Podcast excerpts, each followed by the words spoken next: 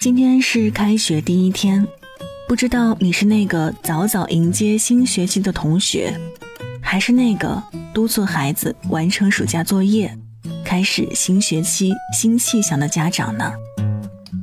我们常说“腹有诗书气自华”，那读书对一个人到底有多大作用呢？晚上九点，欢迎来到城市默客，我是一米。今晚和你分享的这一封信来自春分。女人最大的投资是读书。如果想查询本期节目文稿和歌单，可以在微信公众号中搜索“听一米”，一是依赖的依，米是米饭的米。晚安前，一起听。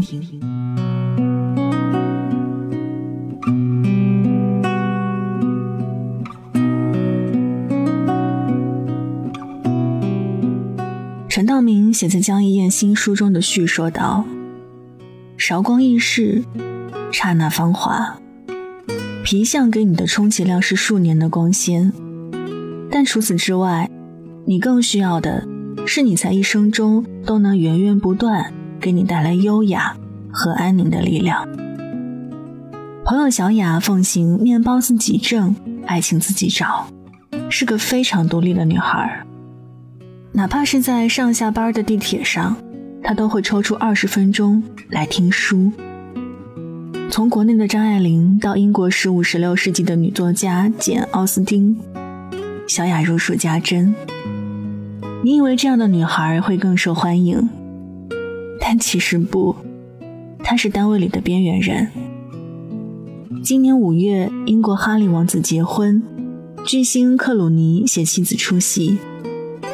同事们都在羡慕克鲁尼妻子时尚的妆容和有钱的老公。小雅说，那位女士还是一名优秀的律师，读过很多书，非常优秀，在国际法庭上解决了泰国和老挝长达半个世纪的边境国土之争。身为女性，靠父母你可以成为公主，靠男人你可以成为皇后。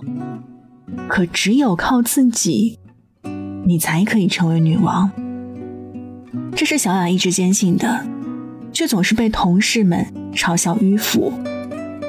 直到因为一次危机，小雅在公司红了起来。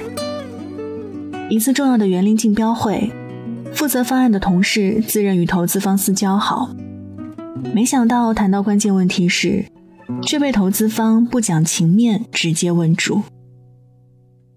双方正在焦灼，小雅站起来，淡定的回答：“山水植物为主，建筑是从。”他分析的头头是道，不仅解决了同事的困境，还博得投资方的好感，扬言要挖人了。事后有人问他：“看你平平无奇，怎么知道这么多生僻知识？是不是提前做好功课？”不过。你不卑不亢的样子真是太帅气了。小雅很淡定，最近上班路上，她都在听《跟巴黎名媛学到的事儿》《民国太太的厨房》一系列生活审美方面的书，知识是相通的，看似无关的书却派上大用场。听书有用吗？好像没用。若想颜值上升，听书不如整容。若想运气好到中奖，听书不如烧香拜佛。可听书没用吗？阅读所达到的眼界，比双脚所能到达的地方更为深远。身为女性，你要知道，包包会过时，口红会过期，恋人会变心，好运会用完。可是听过的书，读过的故事，他们就像吃过的饭。融入到你的骨血中，成为身体的一部分，给你安全感，给你自信的底气。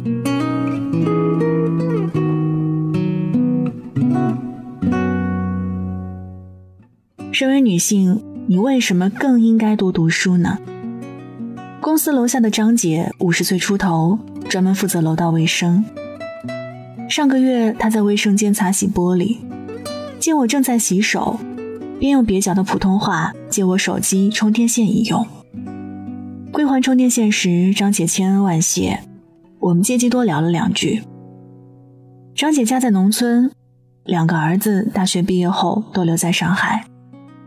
她并不要求孩子必须回家工作，自己反而也来到上海。张姐没有都市生存技能，最后找了我们这幢楼的打扫卫生工作。扫完卫生，他就拿手机听书，借我充电线。也正是因为听到精彩处，手机没电了，他一着急才唐突找我借。张姐怕我不信，拿着手机里的“有书每日听”公众号让我瞧，有讲沟通的，有讲理财的，有讲教育孩子的。就在前两天，我提前来公司，碰巧在楼道遇见张姐和一个男人在拉扯，走上前一问，原来那个男子正是他在上海的儿子。儿子心疼妈妈，非要帮张姐扫十分钟地才肯去上班。张姐儿子抓着扫帚不放手，丝毫不介意其他人投来异样的眼神。他一边数落母亲，一边感谢我对他母亲的关照。短短几句交谈后，张姐儿子留给我唯一的感受就是懂分寸、知礼节。什么是家风？什么是教养？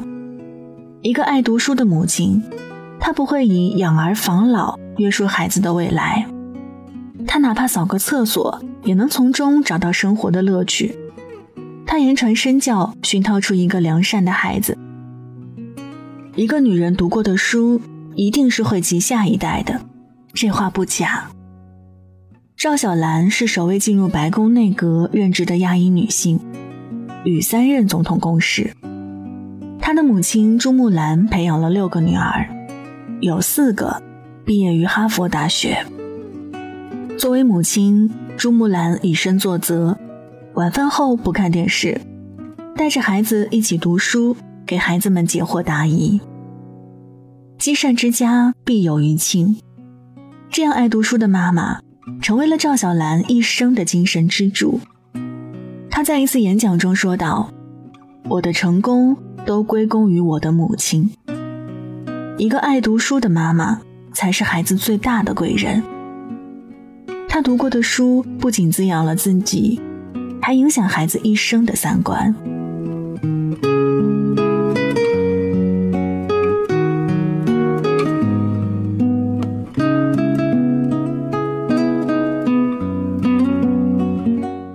奇葩说里，姜思达说：“你可以一夜整成范冰冰，却没有办法一夜之间读成林徽因。外在的美可以千篇一律的复制。”而内在的分量只能靠自己一点一点的积攒。安安是我在参加活动认识的朋友，长相普通，每次聚会他总是坐在最角落的位置。和安安越来越熟之后，我才明白，女人的美原来真的不止一面。安安淡淡的讲述几年前没有按照家里的关系去做会计，和男朋友一起开店创业。失败之后，男朋友走了，她觉得不甘心，去了一线城市租房、面试、加班如今总算是站稳了脚跟。我调侃称：“干嘛把自己活得那么累？赶紧梳妆打扮，找个高富帅，走向人生巅峰呀！”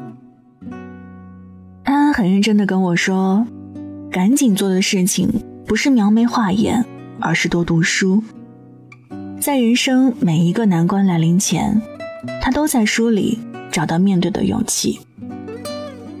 那些听过的书，告诉他女性的成功来自毅力和自我。听完《我与这个世界的距离》之后，她不再耿耿于怀创业失败、被男友抛弃。在生活的一地鸡毛面前，他把精神安放在一本本书籍中，阅览百种人生。更加开阔。塞缪尔斯迈尔斯在自著中说：“人如其所读，你读什么书就是什么样的人。”谁说女人的美只有妖娆的身段、漂亮的脸蛋儿和体面的工作，艳羡的加分老公。谁说女人的安全感只能来自别人，只能来自物质呢？安安在听过的一本本书里，找到了对抗生活的底气。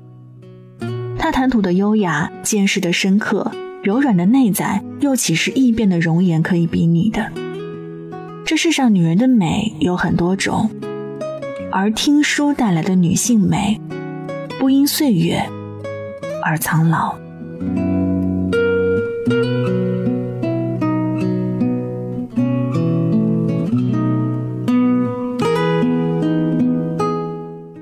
波伏娃在《第二性》里说：“人们将女人关闭在厨房里或者闺房内，却惊奇于她的视野有限；人们折断了她的翅膀，却哀叹她不会飞翔。但愿人们给她开放未来，她就再也不会被迫待在墓前。读书，就是一个女人拥抱未来的最好方式。在女性漫长的一生中，我们可能会经历很多角色。”从女儿到妻子，到母亲，到奶奶，每一个角色所赋予的意义是不同的。年轻时读书让你触摸到更大的世界，成为妈妈后和孩子一起读书进步，长大后读书成为你一生的底气。一个女人最好的状态，不是美貌带来的自信，也不是其他人给你的安全感，而是。心藏诗书。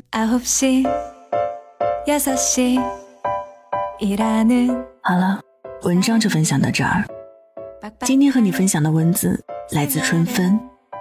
一个女人最大的投资就是读书。其实不论性别，饱读诗书总会让你有额外的收获。当然，如果你没有那么多的完整时间来阅读长篇著作。不妨利用排队挤地铁、上下班路上，甚至是做家务的空余时间来听书吧。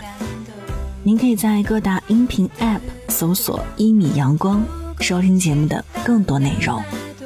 这里是城市默客，每周一、三晚九点，用一封信给爱的人道一声晚安。我是一米。节目之外，欢迎通过新浪微博和微信公众号“听一米”找到我。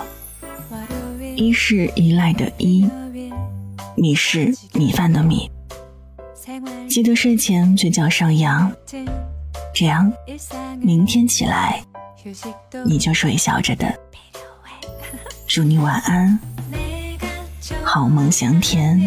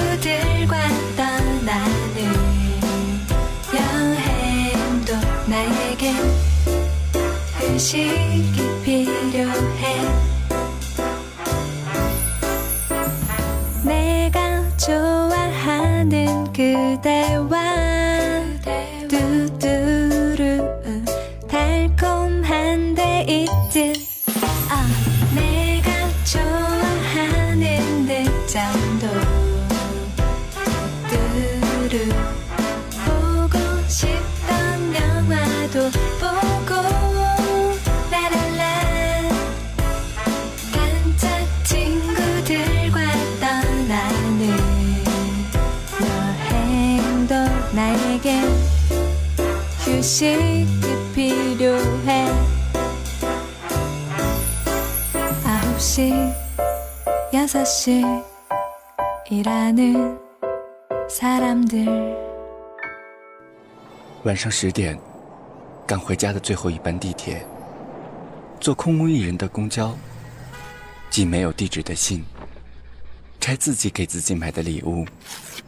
化没有人欣赏的妆，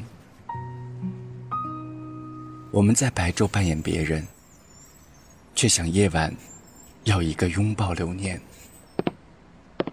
城市墨客，用一封信找回被遗忘的曾经。